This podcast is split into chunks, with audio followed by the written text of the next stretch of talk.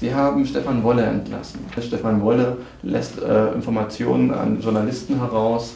Können Sie kurz die Situation schildern? Nein, es war nicht nur Stefan Wolle, sondern er hatte noch zwei Kollegen. Und äh, die Situation war folgende.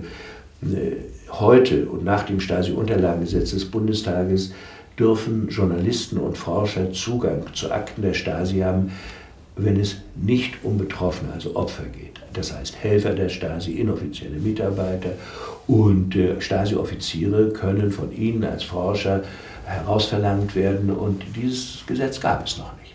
Sondern es gab eine Übergangsbestimmung, eine Benutzerordnung, die äh, die Recherche für Journalisten und für Wissenschaftler noch nicht erlaubte. Das war in Arbeit, aber es war noch nicht da.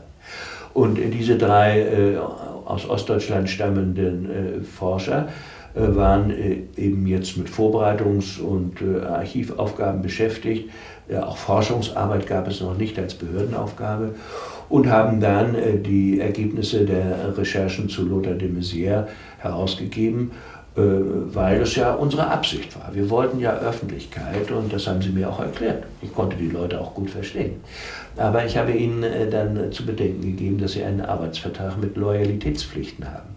Und äh, wenn sie also für Öffentlichkeit streiten wollen, sollen sie das publizistisch tun. Aber als Angestellte mit Loyalitätspflichten haben sie nicht das Recht, rechtliche Normen zu brechen.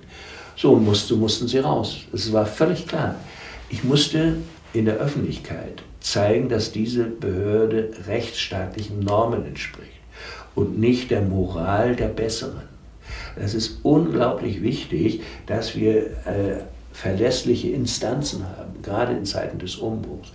Ähm, also Stefan äh, Wolle und Armin Mitter haben das später auch verstanden. Ja, das war so ein klassischer Konflikt und äh, sie haben dann die Konsequenzen getragen. Sie hat nun die Informationen rausgebracht. Zu dem Maizière gibt es eine IM-Akte und äh, das wusste im Übrigen die Regierung schon.